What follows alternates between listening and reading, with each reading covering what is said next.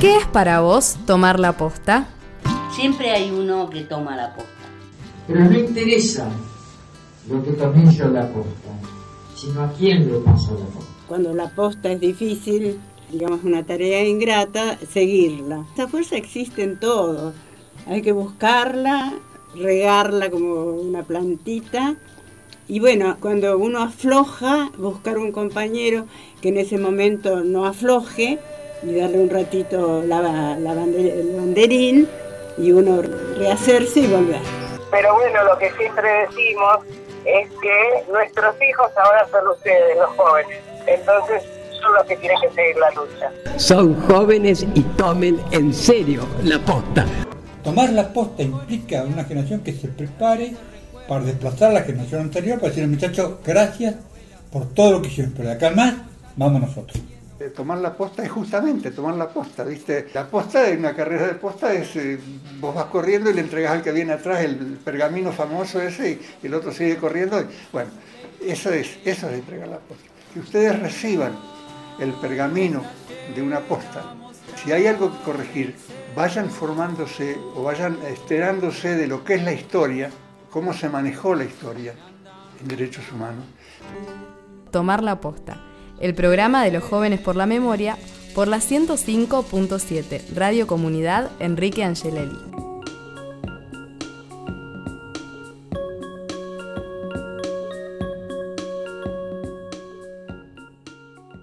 Bienvenidas y bienvenidos a un nuevo Tomar la Posta, el programa de radio de los jóvenes y las jóvenes por la memoria, aquí en nuestra querida Radio Comunidad Enrique Angelelli y obviamente en nuestras radios hermanas de la provincia de Neuquén y también más allá. Mi nombre es Rocío Morales, estoy junto a mis compañeros, a mi compañera, como siempre, la gran Malena Arias Kremer, así que ya que la mencioné, voy a pasar a saludarla. ¿Cómo estás, Male? Buenas, ¿cómo les va? Gracias por esa presentación, Ro, con mucho glamour, como debe ser. Así que bien, muy contenta de estar una vez más en Tomar la Posta. Y como vos decías, bueno, un programa como siempre, que se emite por todas las radios y que está muy completo. Paso a saludar entonces a Oscar. Primero que nada, el sonido del mate para saber que soy yo, para presentarme, con mi saludo para ustedes. Y sí, otro programa más, reunidos eh, por suerte Hoy con una ausencia en la mesa. Eh, antes de hablar de las ausencias, vamos a hablar de las presencias y vamos a saludar a nuestro compañero Nicolás Ciabati. Hola, ¿cómo están chicos, chicas, compañeros, compañeras? Buenos días, buenas tardes y muy buenas noches, parafraseando a nuestro compañero Daniel. Me eh, encanta. una vez más saliendo en el aire. Sí, iba a decir que me encanta, Nico, eh, tomando las palabras de Dani. Justamente, bueno, en esta oportunidad Dani no nos puede acompañar en el programa, pero bueno, obviamente estuvo haciendo su parte, estuvo en todo lo que fue la preproducción de este Tomar la Posta número X de este año X, porque no llevamos la cuenta, tampoco sabemos muy bien en qué año estábamos, si este año es real o no, ya lo dijimos siempre, pero mientras tanto seguimos haciendo radio, seguimos compartiendo con ustedes toda la información sobre derechos humanos a lo largo y ancho de nuestro país. Y bueno, antes que nada, Mare, no sé si nos querés contar cuáles son los medios que, que nos retransmiten Sí, nos pueden escuchar por FM Radio Comunidad Enrique Angelelli en la ciudad de Neuquén, FM Navegante también en Neuquén y FM Las Casas András también en Neuquén por internet. Estamos también en el sur, en FM Pocahuyo y FM Che de San Martín y Los Andes, en FM La Riera de Chosmalal y por último en la provincia de Río Negro en Radio Encuentro. También nos pueden escuchar por Anchor y por Spotify, que son las plataformas digitales donde subimos también este bello programa. Antes de, bueno, no, me tomo el atrevimiento. Para pasar a anunciar cuáles son nuestras redes sociales, quiero decir que hicimos una encuesta en Instagram el programa pasado para ver quién tenía el barbijo más lindo y ganó el de Rocío. Así que Rocío, no sé si tenés algo para decirle a la audiencia. Me haces este tipo de preguntas y me pongo un poco nerviosa, menos mal que nadie me está viendo y podría estar poniéndome colorada tranquilamente en este momento, pero sí, la verdad que me sorprendí. Pasa que voy a, voy a contar mi secreto al aire, que creo que, que nada, no, no lo hice de mala fe, obviamente, ni de mala voluntad, pero yo me tomé el juego como un juego más, y entonces compartí la, encuesta de, de, Jóvenes por la Memoria y de tomar la posta, y dije, bueno, a ver si mis seguidores me bancan. Y de repente tenía un montón de seguidores. Yo no sabía que tenía tantos seguidores y bueno, un montón de gente fue, votó, votó mi barbijo. Igual mi barbijo era muy lindo. Tampoco quiero que quede ahí como que votaron porque se los pedí. Pero bueno, creo que no todos mis compañeros y mis compañeras de radio hicieron lo mismo y quizás eso habrá tenido que ver un poco con, los resultados de la votación. Ahí me hacen señas que sí. Así que bueno, igualmente. Fraude. electoral. no, pero bueno, eh, un poco eso fue lo que pasó por ahí para que tampoco, viste, se nos suban los humos de grandeza innecesariamente a ninguno de nosotros y nosotras. Pero bueno, un poco eso fue lo que, lo que estuvo sucediendo, pero igualmente estoy muy agradecida de que hayan votado que mi barbijo era muy lindo porque realmente considero que es muy lindo. Trato de tenerlo siempre limpio para cada vez que vaya a salir a la calle, tipo me tenga que tomar un colectivo o algo así, trato de tener ese barbijo porque es el más bonito de mi pequeña colección de barbijos, porque tampoco me ando comprando muchos, pero de hecho todos los que... Ah, no, ese me lo compré, pero todos los otros que tengo son regalados porque rata se nace. Así que... bueno. que algún regalito algún regalito habrá para aquellos que votaron.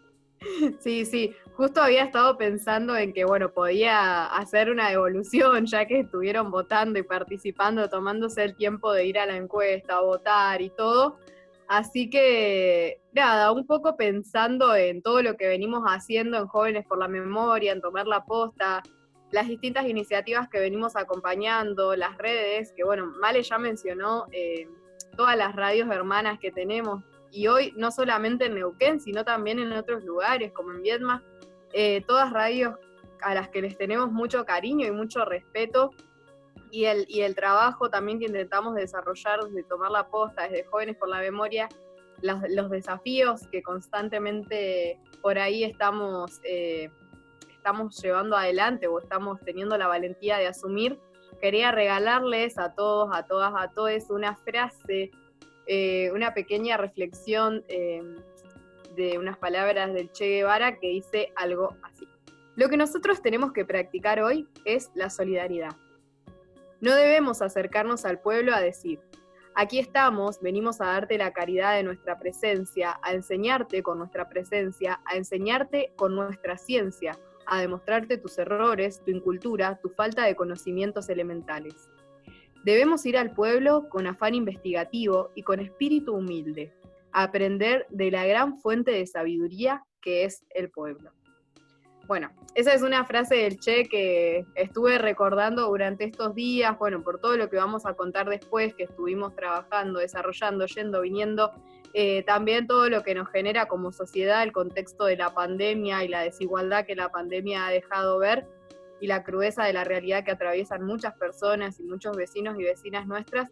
Así que bueno, un poco por eso este regalo, esta reflexión y además, bueno, para agradecerles eh, también lo de la votación del barbijo y eso ya veremos qué otra locura se les ocurre a los compas para también poder seguir participando en nuestras redes sociales, que sin repetir y sin soplar, quiero que Trapo o Nico, ustedes vean, digan de qué manera pueden comunicarse con tomar la posta a nuestros oyentes. Bueno, ya que lanzaste el desafío, me hago cargo y bueno, tenemos nuestra cuenta de Instagram y nuestra cuenta de Facebook que nos pueden encontrar como Jóvenes por la Memoria. También pueden buscarnos en YouTube, ahí subimos distintos videos con información, con parte del programa, que por ahí, por ser notas demasiado largas, no nos entran en el programa, las subimos a YouTube, ahí nos encuentran como tomar la posta, y también tenemos nuestro eh, correo electrónico que es tomarlaposta.gmail.com.ar, donde pueden mandarnos distintas informaciones, gacetillas, invitaciones, eh, relatos, eh, ¿cómo se llama? También eh, distintos relatos sobre las madres, que como saben nosotros tenemos un libro que seguimos recopilando relatos, y entonces de a poco vamos intentando ver la posibilidad de, poder reimprimirlo, así que esos, sus relatos pueden llegar a integrar parte del libro de Jóvenes por la Memoria, y si no nos va a encantar, nos va a encantar recepcionarlos y leerlos acá en el programa para contarles a, la gente cómo es que impactan los derechos humanos, sobre todo las madres de Plaza de Mayo en, ustedes también.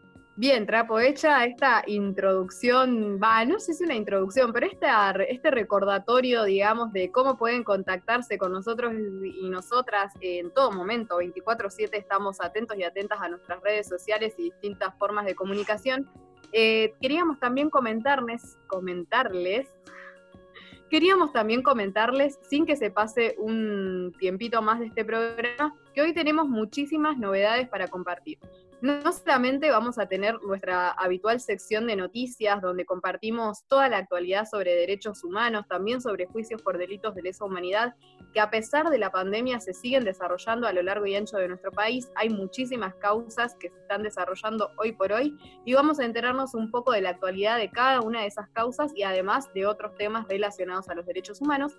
Y también vamos a compartir como siempre nuestra sección estrella, la sección de Pasándole el trapo a la memoria de la mano de nuestro querido Oscar Trapo Marichelar.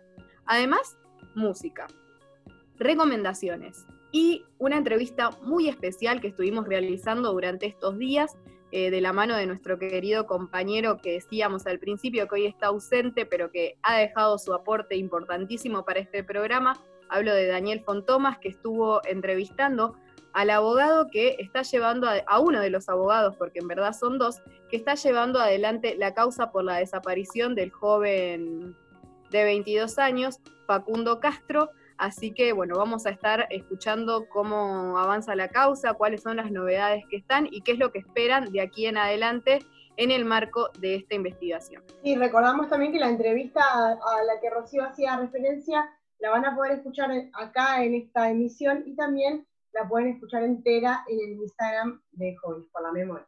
Y dentro de las noticias van a también escuchar algunas de las coberturas que estuvimos haciendo con determinadas eh, luchas sociales de la ciudad de Neuquén, a las cuales intentamos acompañar de distintas maneras. Gracias, Ro, gracias, Male, por, por contarnos un poco lo del programa. De paso, decirles que está muy variadita la música de este programa. Ahora vamos con Fito Páez y Mala Fama con el tema Hey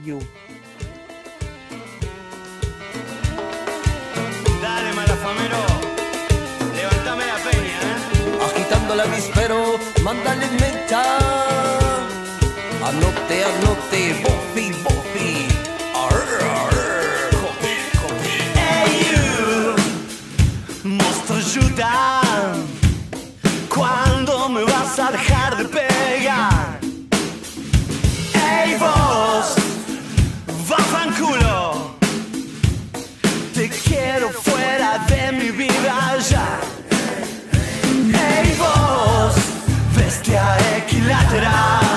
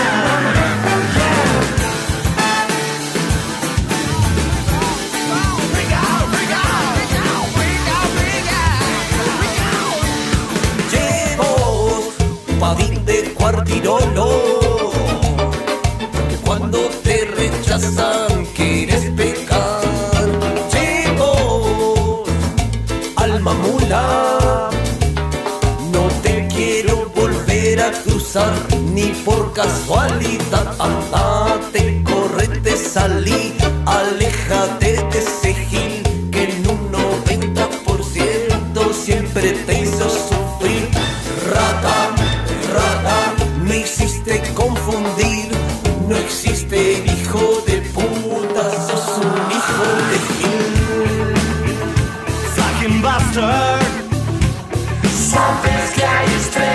estrellas en el cielo.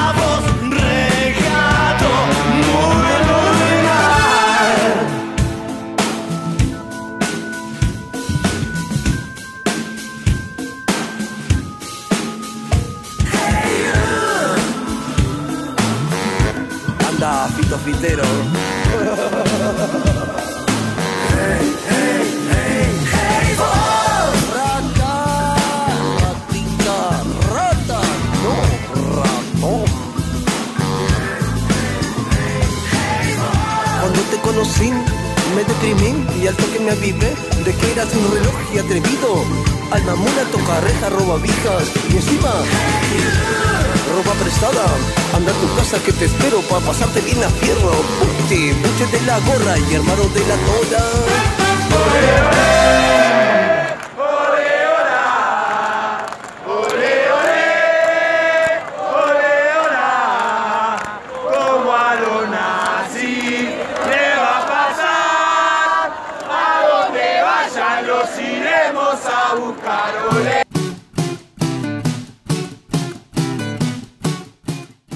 Legisladores provinciales rechazaron una vez más tratar la expropiación de cerámica Neuquén. Fue el pasado jueves 16, mientras distintas organizaciones se manifestaban en la puerta de la sede de la legislatura de Neuquén. El proyecto de expropiación lleva en la legislatura neuquina dos años a la espera de ser debatido.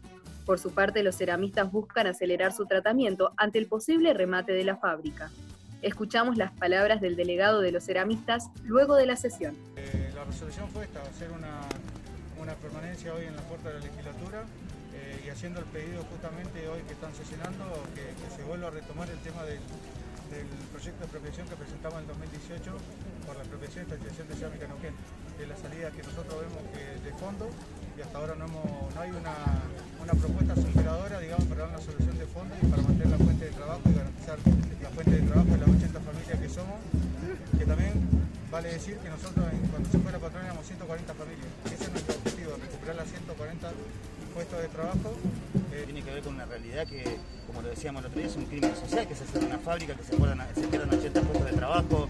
Eh, la verdad que la actitud que está teniendo tanto la justicia como el gobierno es completamente a contramano de la realidad. Incluso ahora nos enteramos que hay una orden de desalojo para los trabajadores presos argentinos. Están los trabajadores de la una pelea enorme porque vienen denunciando el destrato que tienen para con ellos. O sea, dar la pelea por la defensa de la gestión obrera es dar una solución al problema habitacional, al problema de falta de escuelas, de hospitales, porque siempre dijimos, nosotros queremos que se expropie, que se ponga al servicio un plan de obras públicas, que se estatice bajo el control de los trabajadores. El proyecto que hemos presentado hoy tiene que ver con eso. Hay una realidad inocultable, que es la falta de vivienda, por eso también van a estar acá los compañeros del MTD haciendo su denuncia de la reactivación de la obra pública. Eso es lo que nosotros entendemos que hace falta discutir, porque las necesidades son, existen, están y nadie las puede inventar. Son realidades objetivas y nosotros tenemos una solución para proponer, porque la verdad que está pasando el tiempo, tenemos una amenaza de remate en el caso de Cerámica Neuquén. La única propuesta que, está como salida posible es la expropiación. Porque...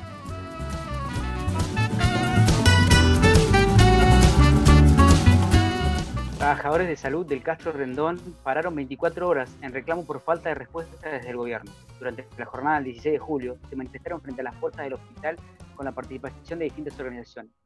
Escuchamos a Juan Macipán de ATE Salud. Eh, hoy los trabajadores del Sistema Público de Salud y hoy concretamente los compañeros acá del Castro Rendón estamos llevando adelante un paro de 24 horas con un corte de calle que empezó a partir de las 10 de la mañana hasta la 1 de la tarde más o menos y puntualmente tiene que ver con varios reclamos. Más allá del aguinaldo que el gobierno sigue insistiendo en pagarlo en tres cuotas, lo que nosotros seguimos insistiendo es nuestro malestar por la actitud del gobernador, por no reconocer el trabajo que están haciendo los trabajadores de la salud, más allá que hay otros sectores que también están trabajando, desarrollo social, los compañeros del EPA, los compañeros del EPEN, y también la deuda que el gobierno está acumulando con, con nosotros, que tiene que ver con la falta del pago del IPC o la actualización salarial, la multa por no haber entregado la ropa de trabajo, reclamando que se tomen las licencias porque los trabajadores venimos, algunos desde el año pasado sin tomarnos de licencia y esto ha traído un desgaste eh, psíquico, psicológico, más allá del, desgaste físico.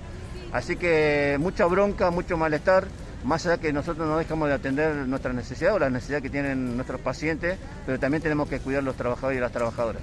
Así que en ese sentido estamos llevando adelante nuestra protesta, nuestro malestar, nu- nuestro rechazo y nuestro repudio a la actitud del gobernador con los trabajadores de la salud. Bueno, a ver, la falta de espacio que hoy el gobierno o el protocolo dice que tenemos que tener un centro de distanciamiento, nosotros hace años venimos denunciando que este hospital ediliciamente está agotado, venimos solicitando un hospital nuevo, entonces hoy reclamarle a los, a los trabajadores y a las trabajadoras que se mantenga ese distanciamiento es muy difícil porque el espacio ya está, viene agotado de antes. El tema de la, de la falta de aparatología, Si bien es cierto, nosotros no, eh, cuando hay que reconocer algunas cuestiones se reconoce. Hoy eh, el Estado es cierto que ha comprado aparatología, pero esa aparatología se la tendría que comprar hace muchísimos años. Hoy, hasta, hasta hace poco, el hospital contaba con ocho camas de terapia intensiva para la complejidad de esta provincia y la demanda de, que, que tenemos nosotros. Cuando en realidad hoy a esta altura, como hoy tenemos más de 30 respiradores, eso tendría que haber sido hace años. Entonces, esto no es nuevo. Nosotros lo hemos denunciado, ustedes nos van a escuchar siempre denunciar cada una de las falencias, la falta de recursos humanos. Hoy parece ser que con la pandemia se, profundizó, sí, pero ¿por qué? Porque el recurso humano que tiene que entrar debería haber entrado mucho antes. Así que cada uno de estos puntos que nosotros estamos anunciando es lo que venimos reclamando hace años y por supuesto que se profundizó con la pandemia.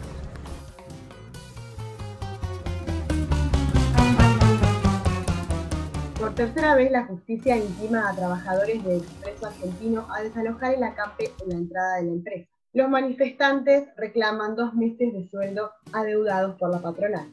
Escuchamos al dirigente de los trabajadores durante la jornada del 16 de julio frente a la legislatura. Permiten aclarar, digamos, la situación. Antes de venir, digamos, a participar de esta organización, de este reclamo que están haciendo los compañeros de cerámica, nos encontramos que, bueno, van a ser dos meses que estamos en el acampe, como todos saben, es la tercera orden judicial que recibimos por parte de la justicia, donde nos dan 48 horas para que desalojemos el predio, que no sería predio porque nosotros estamos haciendo el acampe en las afueras de las instalaciones del expreso, pero bueno, tenemos 48 horas nuevamente para desalojar, digamos, el acampe. Cosa, y se lo damos a conocer a todos, que no vamos a hacer. Vamos a seguir luchando, vamos a seguir permaneciendo en las instalaciones, porque ¿qué pasa? Nos toman a los empleados, a los laburantes, a los que le ponemos el pecho, digamos, para que esto salga adelante, como que si nosotros, los trabajadores, fuéramos los delincuentes, cuando en realidad la justicia, antes de, digamos, catalogarnos a nosotros, se tendrían que poner a investigar qué clase de gente son los empresarios que nos tienen, digamos, como empleados. Cosa que realmente hasta el día de la fecha la justicia ni nadie ha hecho.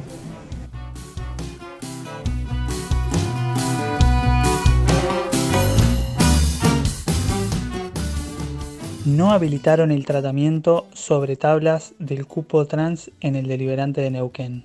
A pesar de lo que había acordado en labor parlamentaria, un sector de los bloques que integran el Consejo Deliberante neuquino se negó al tratamiento sobre tablas de la creación del cupo laboral trans. Se trata de los bloques UCR Democracia Cristiana Nuevo Compromiso Neuquino, que no habilitaron los votos para que el proyecto sea tratado sobre tablas. El proyecto había sido debatido en numerosas comisiones e incluso en la comisión especial con actores y actrices de diversos espacios, partidos y organizaciones que conforman el colectivo trans en Neuquén. Allí se estableció la reglamentación para la implementación del cupo y el nombre que éste llevaría en homenaje a la activista trans Janina Piqué.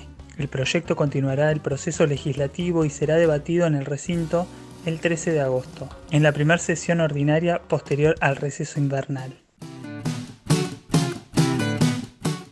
Nos falta poco para identificar a las personas que se llevaron a Facu. Fueron las palabras de Cristina Castro, madre de Facundo Astudillo Castro, el joven que es buscado desde el 30 de abril. Cristina concurrió este miércoles a una reunión con el fiscal Santiago Ulpiano Martínez de la Fiscalía de Bahía Blanca, quien lleva adelante la investigación. Lo hizo acompañada por sus abogados Leandro Aparicio y Luciano Pereto. En diálogo con la prensa, la madre del joven de 22 años aseguró que les falta muy poco para identificar a las dos personas que saben que se llevaron a Facundo. También solicitan la detención de todos los encubridores y afirman que son tan desaparecedores como los dos que se lo llevaron y además quieren que estén presos. Recta final en juicios por delito de lesa humanidad en Escobar, Zárate y Campana. Se trata del juicio que se realiza en el Tribunal Oral Federal 2 de San Martín por crímenes de lesa humanidad cometidos durante la última dictadura cívico-militar en el arsenal naval de Zárate y otros centros clandestinos de la zona. Entre los delitos que se juzgan están privaciones ilegítimas de la libertad, tortura, abusos sexuales y violaciones cometidas en el circuito represivo Escobar Zárate Campana entre marzo y abril de 1976. Además, Continúan los debates de la megacausa de Campo de Mayo. En Mar del Plata, el juicio de la Cueva 3 y en Bahía Blanca, el juicio por delitos cometidos por la AAA antes del golpe el 24 de marzo del 76. En Tucumán, el juicio por la causa del operativo Independencia 2, en San Martín la contraofensiva montonera por delitos ocurridos en 1979-1980. En Mendoza, el debate por la acumulación de cuatro causas que tramitaron por separado en la etapa de instrucción, siendo dos de ellas destacamento y fuerza aérea, que agrupan 16 de los 20 acusados. Podés, leer la nota completa en la página www.elciudadanogba.com.ar.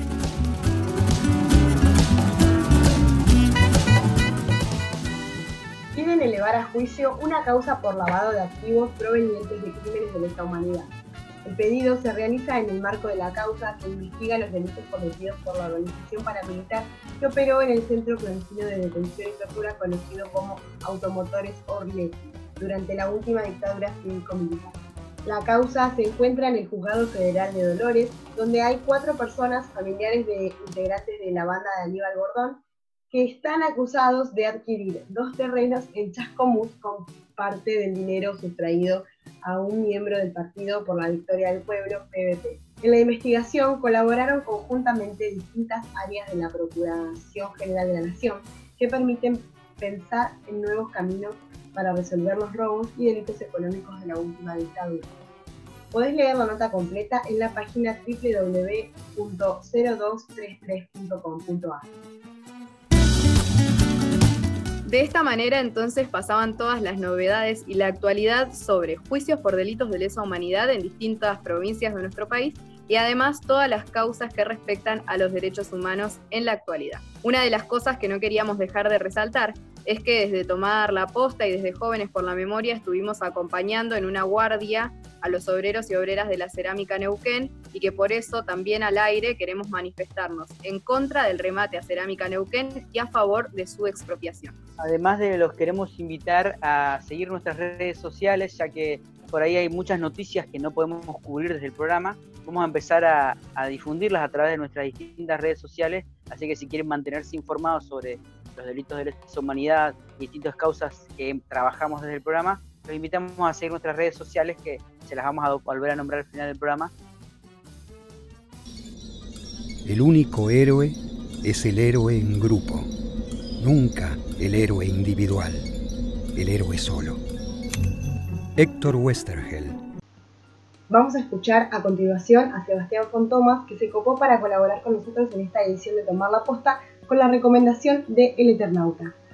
Mm, soy Sebastián Fontomas, vivo en Zapala, tengo 14 años y hoy quiero recomendar El Eternauta, la historieta guionada por Héctor Gemán Oesterheld y dejada por Francisco Soldano López. Eh, me pareció una historieta muy buena, con mucho drama, mucho suspenso cosas innovadoras que podrían pasar en un día cualquiera y que cada minuto puede ser el último y pelear por la libertad. Eh, la parte que más me gustó fue la que, la que Juan Salvo, quien es el Eternauta, se junta con su familia porque después de, al parecer, perderla, cuando se metió esa máquina del tiempo, le produce felicidad y saber que siempre te puedes reencontrar con tus seres queridos. Sí, el mensaje que me deja es que todos somos héroes porque no hay héroes sin alguien que te acompañe y que te apoye, porque sería toda la carga para una sola persona.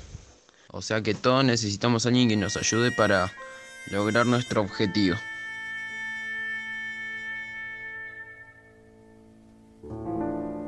Salvo va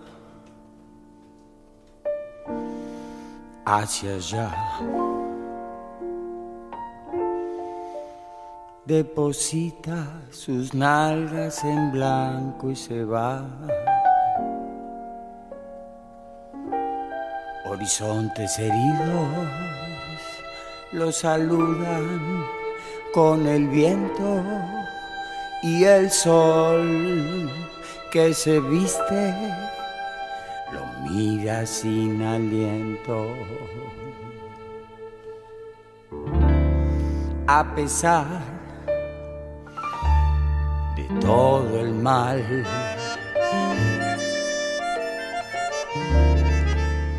el teniente Juancito llegará.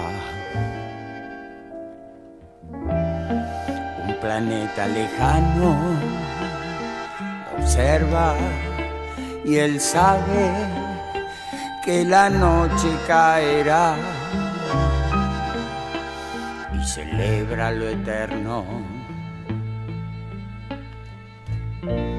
Juan Salvo viaja despacio en el tiempo.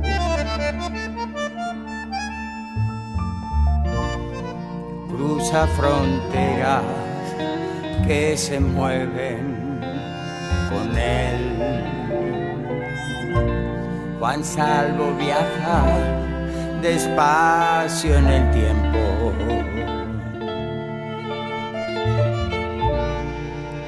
Cruza fronteras que se mueven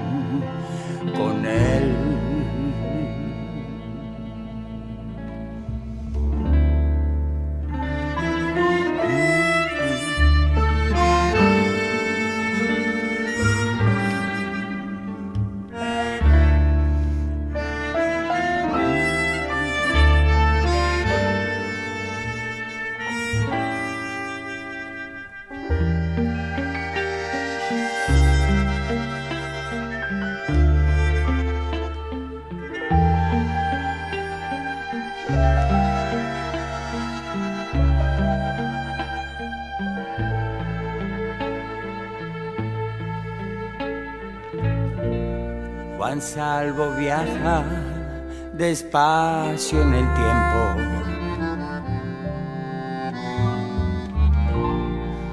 Cruza fronteras que se mueven con él.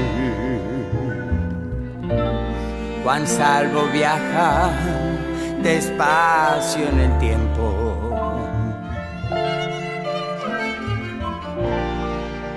Cruza fronteras que se mueven con él.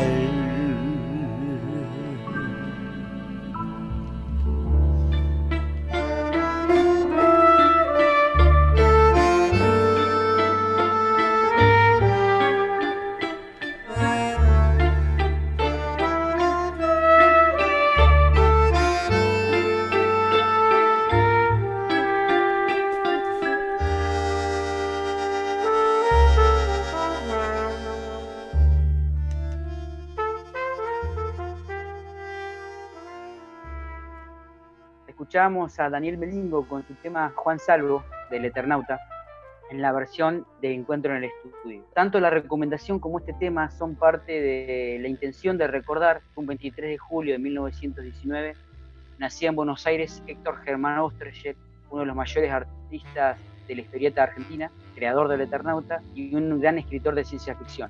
También fue miembro de Montoneros, además de ser parte de las distintas publicaciones que se van adelante dentro de la tendencia, eh, va a terminar siendo desaparecido eh, a finales del 74 por las 3A.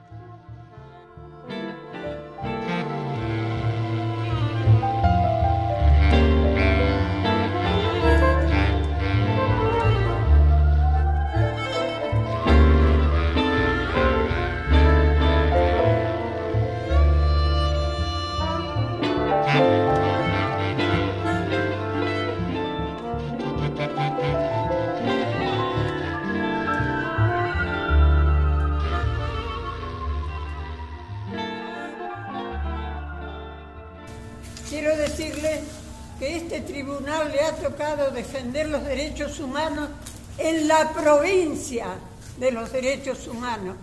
Quiero decirle que nuestro director de derechos humanos, Jaime de Nevares, dijo, si querés la paz, si querés la paz para tu patria, tenés que pedir verdad, memoria y justicia que todavía, señores jueces, no sabemos las madres de Neuquén y Alto Valle qué es lo que ha pasado con los que faltan de nuestros hijos.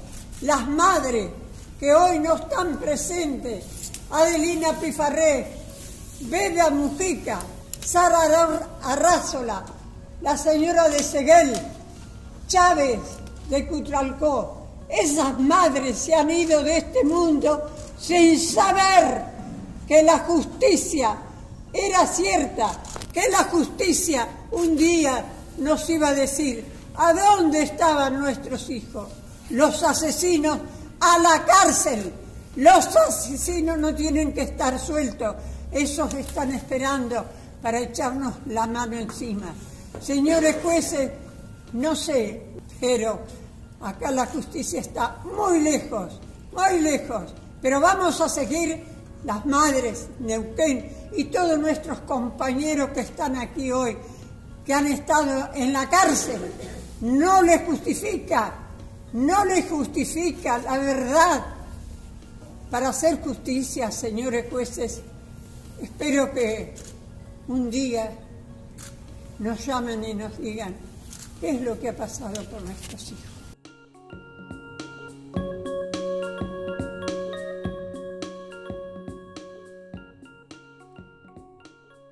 Vamos a estar charlando con Luciano Pereto, él es abogado de la familia de Facundo Castro, el joven que está desaparecido en la provincia de Buenos Aires desde el 30 de abril. Bien, la, primera pregunta concreta es cuál es la situación actual con el caso de Luciano. Si querés hacer alguna, alguna cuestión este, introductoria con respecto a los hechos, también este, será bienvenido. Sí, por supuesto. Eh, me parece bueno poder llegar al relato de la actualidad de la causa haciendo un raconto para los que se van sumando y para los que de alguna manera desde, desde las redes y demás no han podido captar cuál es la situación, ¿no? De alguna manera aclarar el caso de Facundo Castro Facundo es un chico de 22 años de la localidad de Pedro Luro, que todo el mundo lo define como, con sus características principales como alegre, como amiguero, como un amigo de fierro, un buen pibe, con mucho código, decían ayer sus amigos en los testimonios judiciales, un pibe que no se enojaba por nada o que no se enoja por nada. Dicen que es muy difícil hacerlo enojar a Facundo que se ofenda por algo. Es hijo de una madre laburadora, empleada de una estación de servicio de acá de la localidad de Luro, y Facundo vivía hasta febrero, vivió en Bahía Blanca, con una, con una relación de noviazgo y convivencia de dos años y medio, con una chica que se llama Diana. Eh, en el mes de febrero, después de que venían ya bastante complicado desde el punto de vista convivencial y con una relación desgastada, deciden separarse y Facundo se viene a vivir a la localidad de Pedro Luro y específicamente consigue trabajo en esta cervecería que hablen unos amigos como un proyecto de emprendimiento muy, muy pyme, muy chiquito. En el mes de febrero inauguran esta cervecería, en el mes de marzo, todos conocemos lo que pasó con el decreto de la cuarentena, Facundo se queda virtualmente sin trabajo porque la cervecería se ve obligada a cerrar y empieza acá una suerte de derrotero de Facundo que se queda a dormir en la casa de un amigo, porque él manejaba horarios muy distintos a los de su mamá, entonces por ahí iba lo de la mamá a dejar ropa o a buscar ropa, pero pasaba la gran mayoría del tiempo con, los amigos en la casa de sus amigos.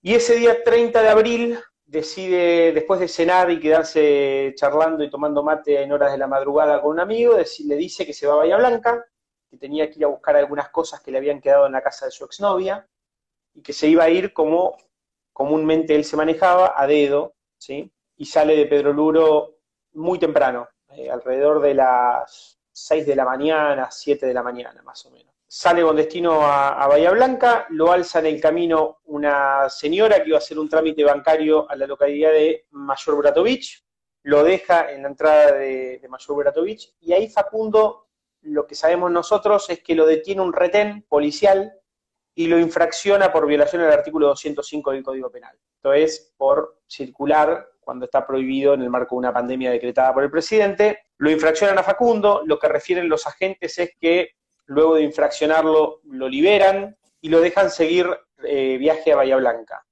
Esto es lo que refiere, digamos, y lo que nosotros conocemos con Cristina, que es su mamá, durante más de 40 días, casi 50, de desaparición de Facundo, conocíamos que había llegado hasta ahí y que de ahí había seguido viaje hacia Bahía Blanca y que ahí se había terminado su historia en el trayecto, que no había nada, nada, ninguna otra cosa en el trayecto. Lo cierto es que eh, Cristina me contacta para poder de alguna manera tener un apoyo, yo no solo por una cuestión de asesoría legal, sino porque ella le empiezan a hablar en términos complicados y en procesos complicados y necesita un acompañamiento, creo yo, más desde lo humano que desde lo profesional. Y de alguna manera lo que, lo que resulta es que terminamos viendo una causa en, el que, la que se estaba averiguando desde el punto de vista del Ministerio Público Fiscal de la provincia de Buenos Aires, desde la ayudantía fiscal de acá de Villarino, una averiguación de paradero. Y empiezan a atenderse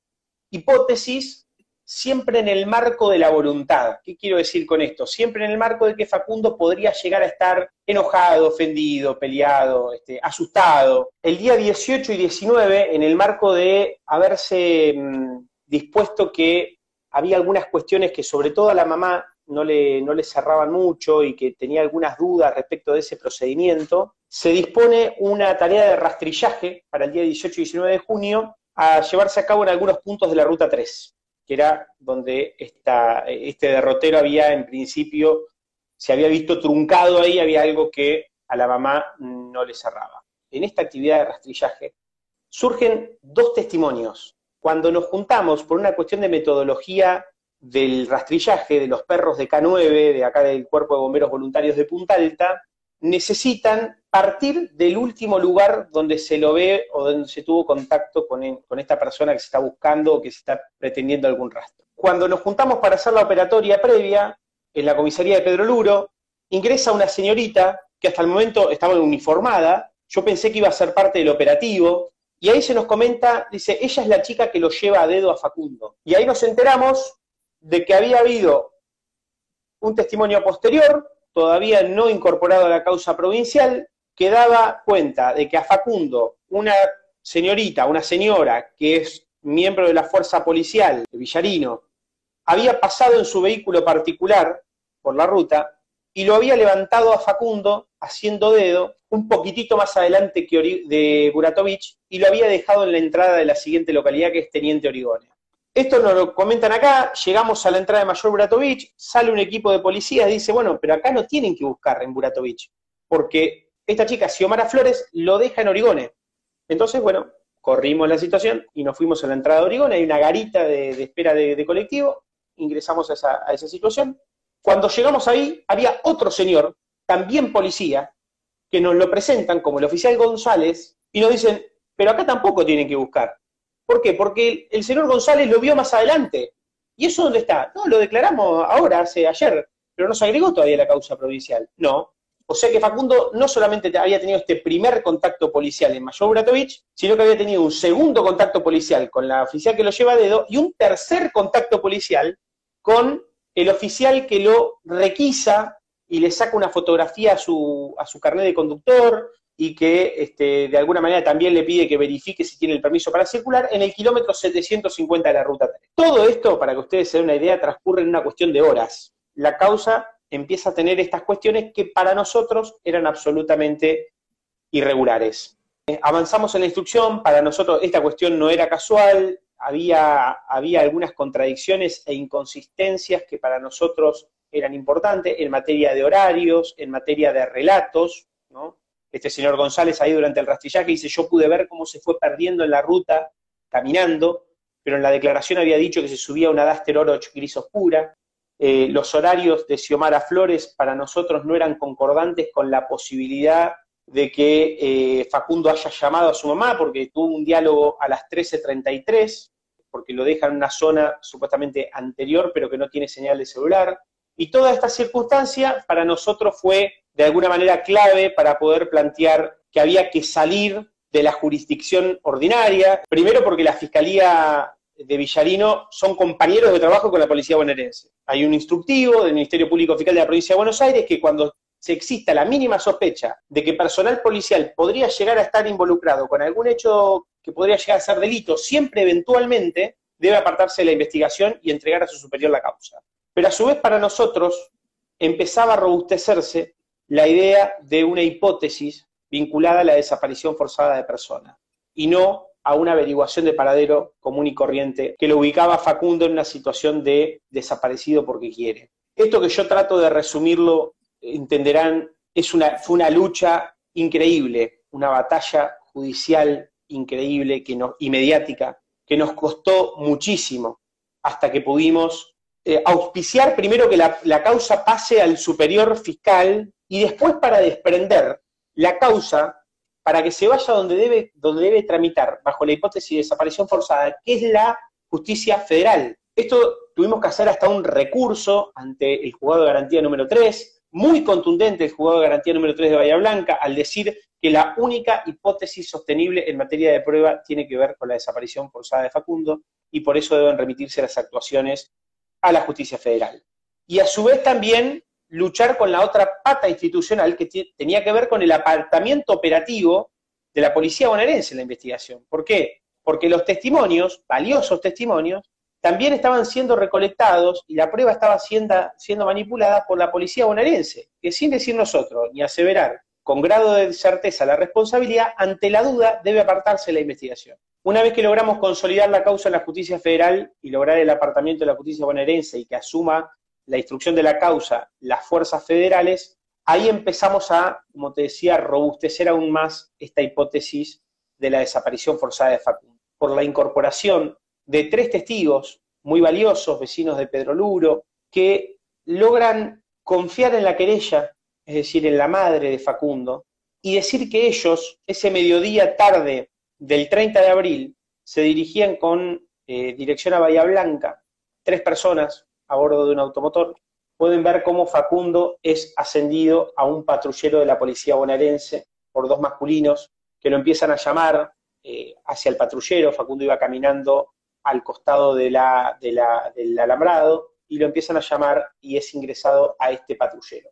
Este testimonio, yo lo que quiero decir es, contradice espacial y temporalmente el testimonio oficial que yo venía contando hasta el momento. Y de alguna manera son los testimonios que a nosotros nos dan la certeza de que el hecho debe investigarse y debe instruirse bajo la hipótesis de desaparición forzada de persona porque no se ha logrado a lo largo de la investigación del desplazamiento de 300 efectivos policiales, de la instrucción por parte de la Fiscalía Federal número 1, eh, sumar otra hipótesis que contradiga estos testimonios y que nos ubiquen en otro plano que tenga que ver con la desaparición de, Facundo por otra, por circunstancia que no sea contra su voluntad.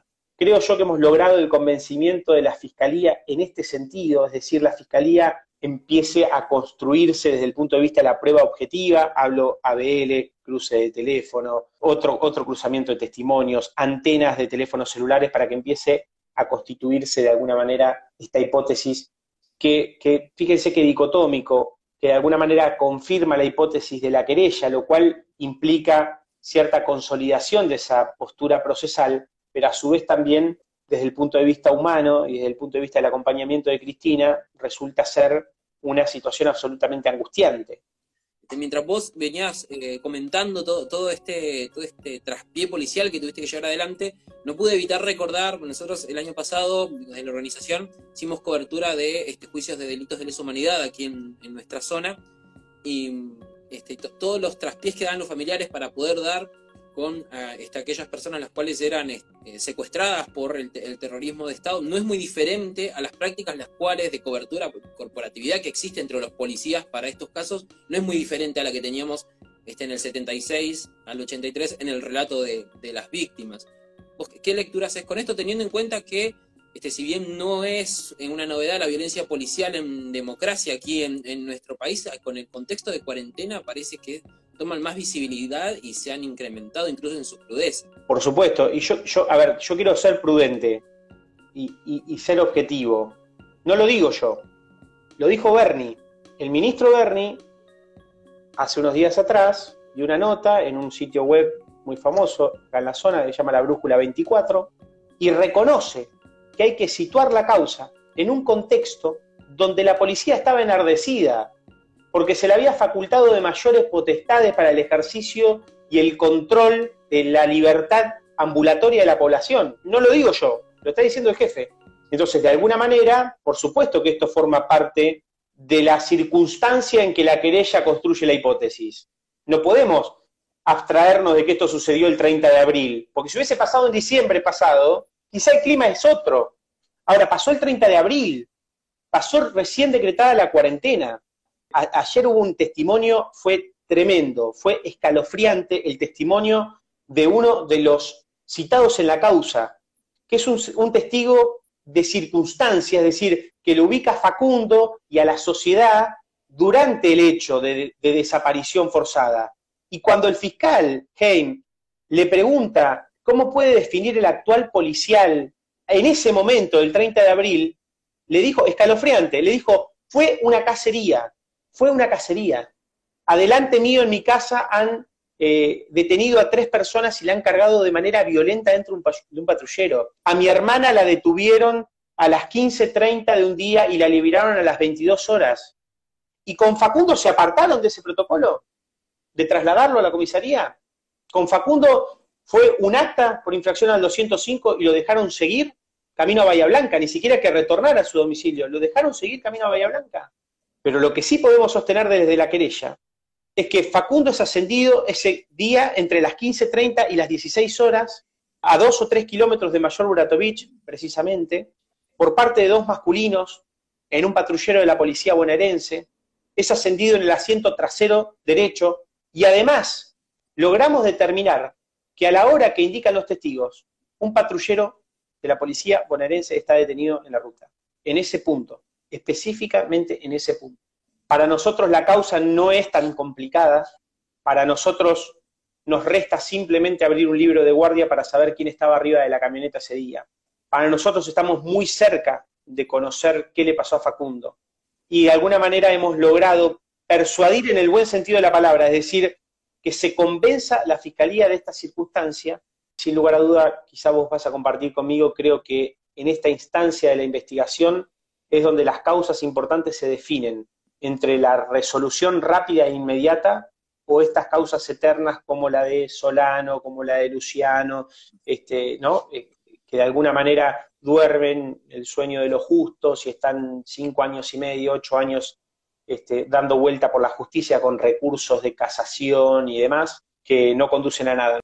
No quería consultarte, bueno, teniendo en cuenta esto que vos referías sobre las fuerzas policiales tienen una mayor potestad y hay como un enardecimiento con respecto a sus actuares en este, en este contexto de, pandemia. ¿Ustedes están manejando alguna cifra con respecto a los casos de violencia policial? No, y te, comento por qué. Porque estamos abocados 100% al cumplimiento del rol profesional. Yo no, me siento con la autoridad personal ni profesional para poder asegurar ni arriesgar una cifra. Sí te digo que estas circunstancias eh, han pasado, pasan y ojalá que no pasen más. Yo en esto quiero ser objetivo. El, propio ministro de Seguridad asume que el hecho de, haber decretado la cuarentena y de dotar de mayores potestades al personal policial tuvo que ver con un encrudecimiento de las potestades y el crecimiento de la aplicación de la violencia. Hay, que cumplir de manera estricta y hay que mostrar esta suerte de... Eh, había un autor en Derecho Penal que decía em, eh, prevención general. ¿Por qué? Porque si sabes que la policía está cebada, te quedas en tu casa por temor. Entonces, esto es una estrategia de ejercicio del poder también, ¿no? Pero por eso quiero ser en esto lo más claro y objetivo posible. No tengo cifras de eso porque no me dedico a eso. Sí te puedo decir que a, partir del surgimiento del caso de Facundo me ha contactado gente para decirme, che, Luciano, tenemos este pibe que le rajaron la cabeza. ¿Qué podemos hacer? Mira, te paso el número del tipo de asuntos internos, llámalo. Tenemos un tipo, hay un tipo, es genial, hay un tipo que en la estación de servicio donde la mamá de Facundo despacha nafta, dijo que estaban gastando recursos en buscar a un pendejo de mierda, un policía, de la policía bonaerense. Esto fue informado Asuntos Internos, por supuesto. Tras el dolor, ¿no? El castigo posterior, eh, inexplicable. Quería consultarte, Luciano, bueno, más allá que vos decís que la este, que, Cristina está, está con todas las este, con, todas las expectativas, con toda la, fuerza, ¿cómo la, la encontrás vos hoy? Cristina está voy a usar un término muy coloquial, está filtrada. Cristina está filtrada como está Aparicio, que es el abogado que, me acompaña, mi abogado y mi amigo que me acompaña en esta, en esta batalla. Seguramente ustedes lo conocen por, por, otras, por otras causas que ha batallado. Y Cristina está, de alguna manera, en, esa línea de dolor inmenso que creo que es el combustible de la fuerza. Su dolor se ha convertido en el combustible para, batallar, para seguir adelante, para decirle a todo el mundo lo que piensa, para, tener un discurso absolutamente racional, porque es una madre que no pide locuras, quiere encontrar a su hijo con vida. y que si algo le hicieron, se conozca qué le hicieron, quiénes se lo hicieron y por qué se lo hicieron. Yo viajo con Cristina, yo la llevo a todos lados, vamos juntos a todas las audiencias, a Bahía Blanca, recorremos muchísimos kilómetros. Cristina es un dolor inmenso, yo la verdad que no me puedo significar ni siquiera como papá lo que está pasando Cristina. Cristina, con Cristina estuvimos hasta la noche de un sábado con los pies metidos adentro del barro en un basurero en Buratovich para ver si encontrábamos a su hija. Es inigualable, es inigualable. Cristina es inigualable, no porque sea mi cliente, sino porque es mi amiga. Es tremendo lo que le toca vivir, es tremendo lo que le, la fuerza que le mete. Creo que es una mujer que tiene recontra clara la palabra justicia. Ella quiere justicia. Si, eh, Facundo está bien, que la justicia determine que está bien y dónde está. Y si Facundo no está bien, que la justicia determine qué es lo que pasó. Eh, creo que es una mujer eh, súper entera, súper íntegra. Sí, es, inevitable este, de pensar también como, ocurrió con las madres de Plaza de Mayo sus primeras instancias, en, su primer animarse a salir con, con este dolor que, que, imagino, jamás dimensionaré, ¿no? Pero imagino que debe ser muy, muy parecido al, al que está sintiendo Cristina en este momento. Eh, Luciano, vos también hace un ratito, vamos a retomar una cosa que vos decías, este, que ahí este es el momento clave en el cual este, la causa o toma un camino resolutivo o pasa este, a dormir el sueño de los justos, como muchas otras que, que diste ejemplo también. ¿Qué es lo que define esa situación? Yo creo que lo que lo define es la voluntad de los órganos del Estado para resolverlo. Y cuando hablo de órganos del Estado, hablo del Ministerio Público Fiscal y hablo específicamente del juzgado interviniente. Eh, nosotros, conociendo el contenido de los libros de guardia, estamos en condiciones de identificar a, quienes se llevaron a Facundo, que han omitido su testimonio.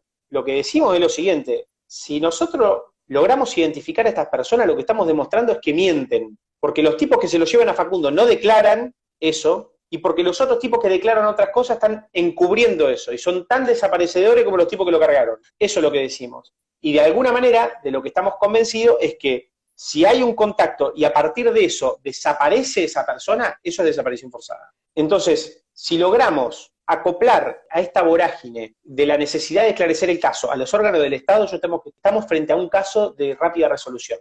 Ahora, si nosotros vamos a pedir prisión preventiva y vamos a pedir unas imputaciones, pero de los órganos del Estado no se van a convencer a nuestro nivel de estas circunstancias, bueno, prepárate para un Daniel Solano. Ocho años y medio con condena, todos los policías, metieron un recurso muy débil, muy endeble, y ahí están, en Cholechoy cobrando sueldo, con una 9 milímetros en, la cintura, eh, entonces creo que de alguna manera lo que acaba de pasar determinante es el acompañamiento por parte de los órganos del Estado que tienen responsabilidad en el esclarecimiento de los casos, que acompañen a esta querella. Porque muchas veces es como un tipo parado en el medio del pasillo.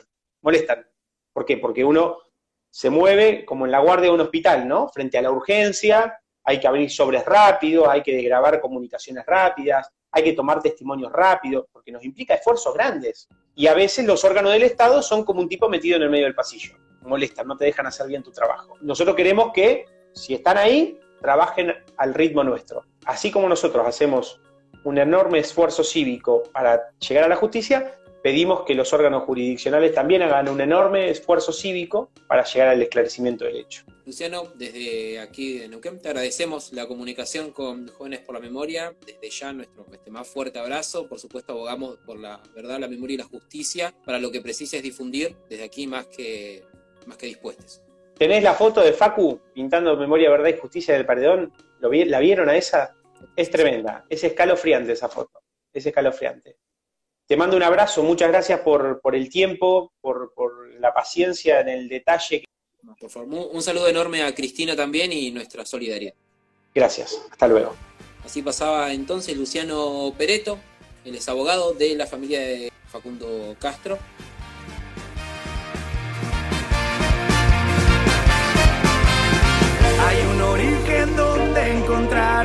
La nueva sabia que hoy es energía. Hay travesías escritas al azar hacia el refugio de una nueva vida. Hay un mundo escondido en cada segundo que brota cuando somos uno, que siente la lucha de amar este huracán. Contigo somos el camino, que esto ya no va de destino. Contigo yo puedo escapar a este vendaval. Con todo lo que hemos vivido, con todo lo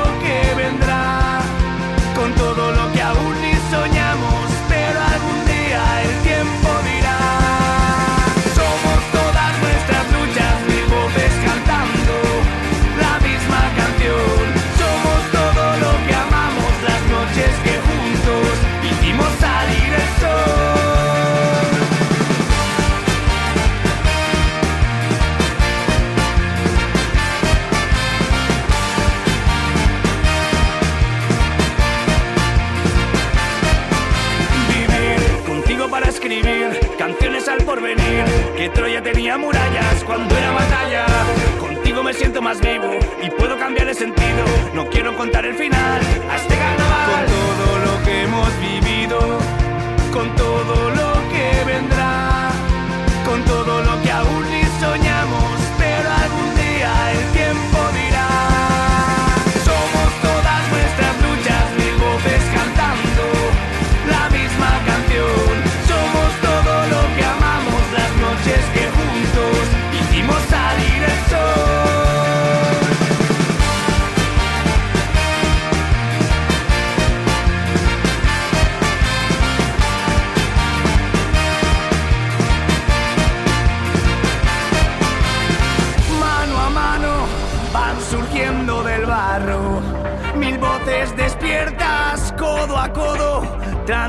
transformando el pasado en algo más que promesas, verso a verso,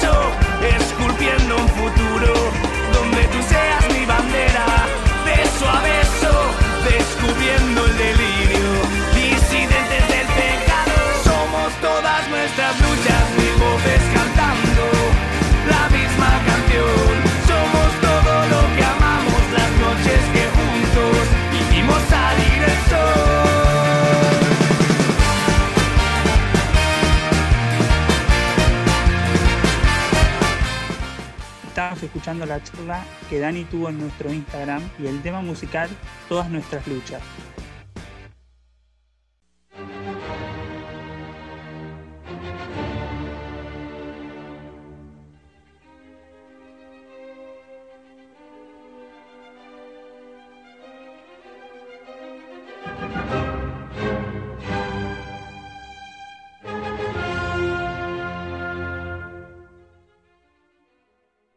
Estamos escuchando la quinta sinfonía de Ludwig Beethoven. Es un compositor de música clásica que me hace acordar a mi abuelo y también a las épocas de estudiante.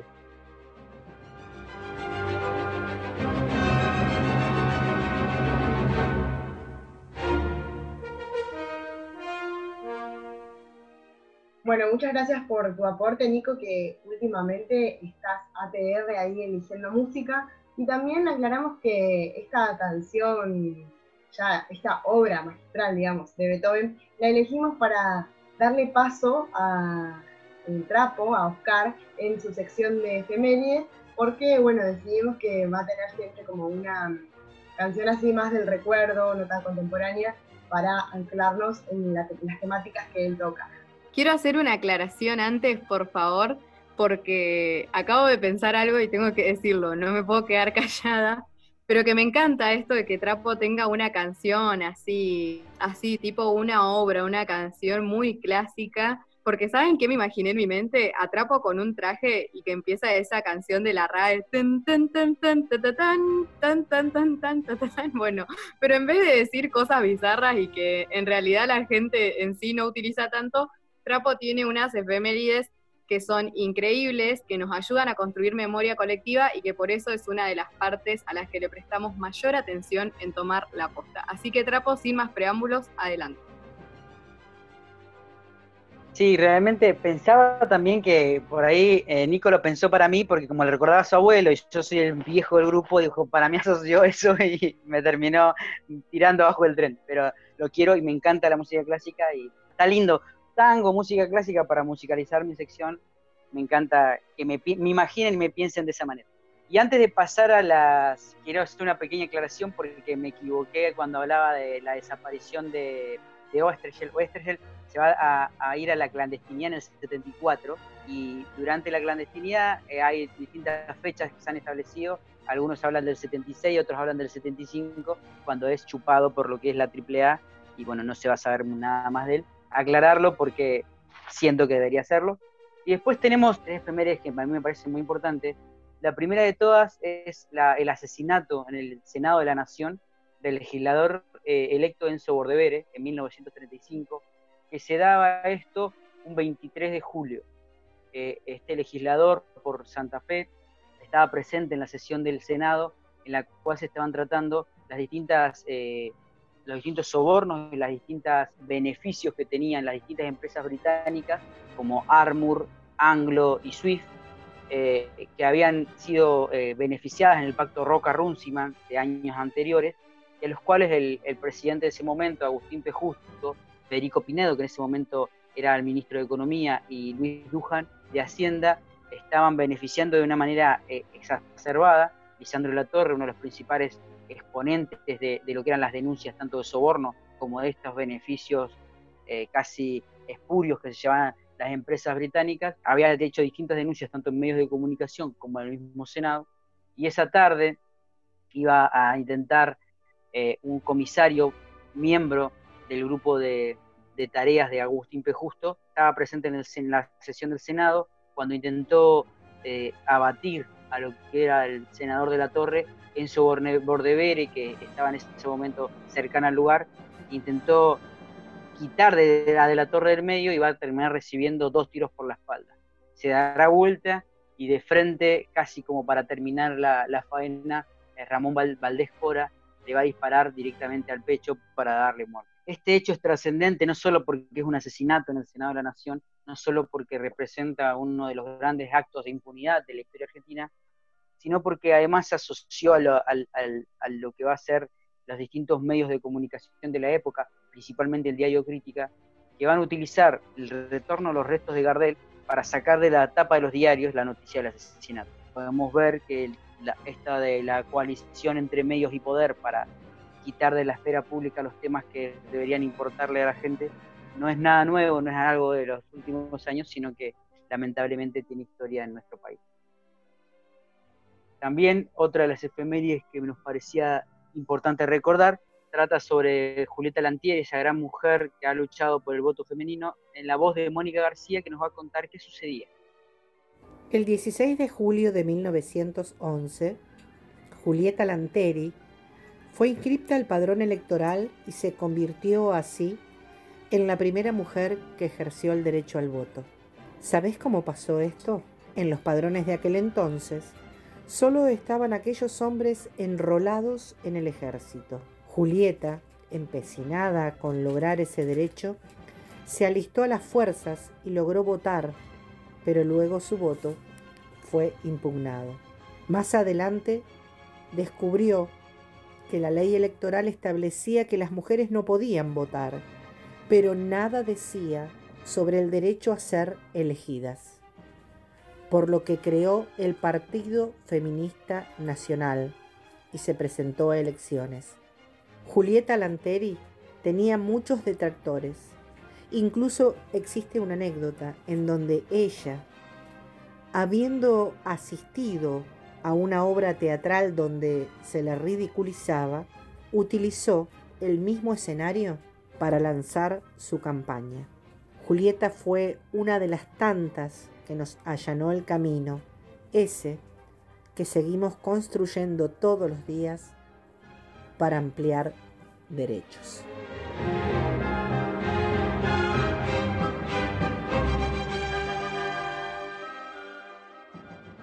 Y finalmente, el 25 de julio de 1976, era asesinado Wenceslao Pedernera en su casa en la localidad de Sañogasta, a 30 kilómetros del distrito regional de Chilecito, en la provincia de La Rioja. Él era uno de los miembros del grupo de trabajo con el que se reunía el obispo Enrique Angelelli en, en lo que es era La Rioja, que junto con el, cura Carlos de Dios Murias y Gabriel Longueville, además del obispo Angelelli, van a ser eh, reconocidos mundialmente como los mártires de La Rioja y van a ser beatificados por el, por el Papa Francisco en el 2016. Y bueno, y esas son todas las efemérides que tenemos para este programa. Y ya de esta manera vamos cerrando otro programa más de Tomar la Posta, el programa X del año X, como le gusta decir a mis compañeros, en base a este año Matrix que estamos viviendo. Y bueno, desde acá ya me despido, agradeciéndoles tanto a ustedes como a mis compañeros eh, su paciencia y su presencia. Eh, le damos un saludo a Daniel Fontomas, que lo tuvimos muy presente en este programa y el gran trabajo que hizo durante la semana cubriendo noticias, y a Mónica García, que fue el cumpleaños este fin de semana pasado. Bueno, gracias Trapo, gracias Nico, y bueno, eh, saludamos también entonces a Daniel, que, que esta vez no estuvo en esta grabación, pero que siempre está muy presente en todas las coberturas y en todas las actividades del grupo. Aprovechamos también para saludar a Mónica y a las radios que nos lo transmiten y a todo el grupo de Jóvenes por la Memoria. Hasta la próxima. Bueno, así de esta manera entonces se va a un tomar la posta más cargadísimo de información y bueno, seguramente preparándose para lo que serán las siguientes semanas porque estamos muy a full, muy ATR y no creo que esto baje sus decibeles por ahora. Así que muy agradecidos y agradecidas de que sigan compartiendo cada semana con nosotros y nosotras y no quería dejar de mandarle también un saludo y un abrazo especial a nuestros compañeros de Radio Comunidad Enrique Angeleri porque ya saludamos a la radio pero también nuestros compañeros siempre nos tienen presente, hablo de Gloria, hablo de Pedro, hablo de Magín, que siempre nos están mandando abrazos, saludos, preguntándonos cómo estamos y que obviamente tenemos el enorme deseo, al igual que ellos, de poder volver a darnos un abrazo y compartir el estudio pronto. Así que un abrazo enorme para ellos y será hasta el próximo programa. ¿Qué es para vos tomar la posta? Siempre hay uno que toma la posta. Pero no interesa lo que tomé yo la posta, sino a quién le paso la posta. Cuando la posta es difícil, digamos una tarea ingrata, seguirla. Esa fuerza existe en todo. Hay que buscarla, regarla como una plantita. Y bueno, cuando uno afloja, buscar un compañero que en ese momento no afloje y darle un ratito la, la el banderín y uno rehacerse y volver. Pero bueno, lo que siempre decimos es que nuestros hijos ahora son ustedes, los jóvenes. Entonces son los que tienen que seguir la lucha. Son jóvenes y tomen en serio la posta. Tomar la posta implica una generación que se prepare para desplazar a la generación anterior, para decirle, muchachos, gracias por todo lo que hicieron, pero de acá más, vamos nosotros. Eh, tomar la posta es justamente tomar la posta, ¿viste? La posta en una carrera de posta es, eh, vos vas corriendo y le entregas al que viene atrás el pergamino famoso ese y el otro sigue corriendo. Bueno, eso es, eso es entregar la posta. Que ustedes reciban el pergamino de una posta, si hay algo que corregir, vayan formándose o vayan enterándose de lo que es la historia, cómo se manejó la historia en derechos humanos. Tomar la posta el programa de los jóvenes por la memoria, por la 105.7, Radio Comunidad Enrique Angelelli.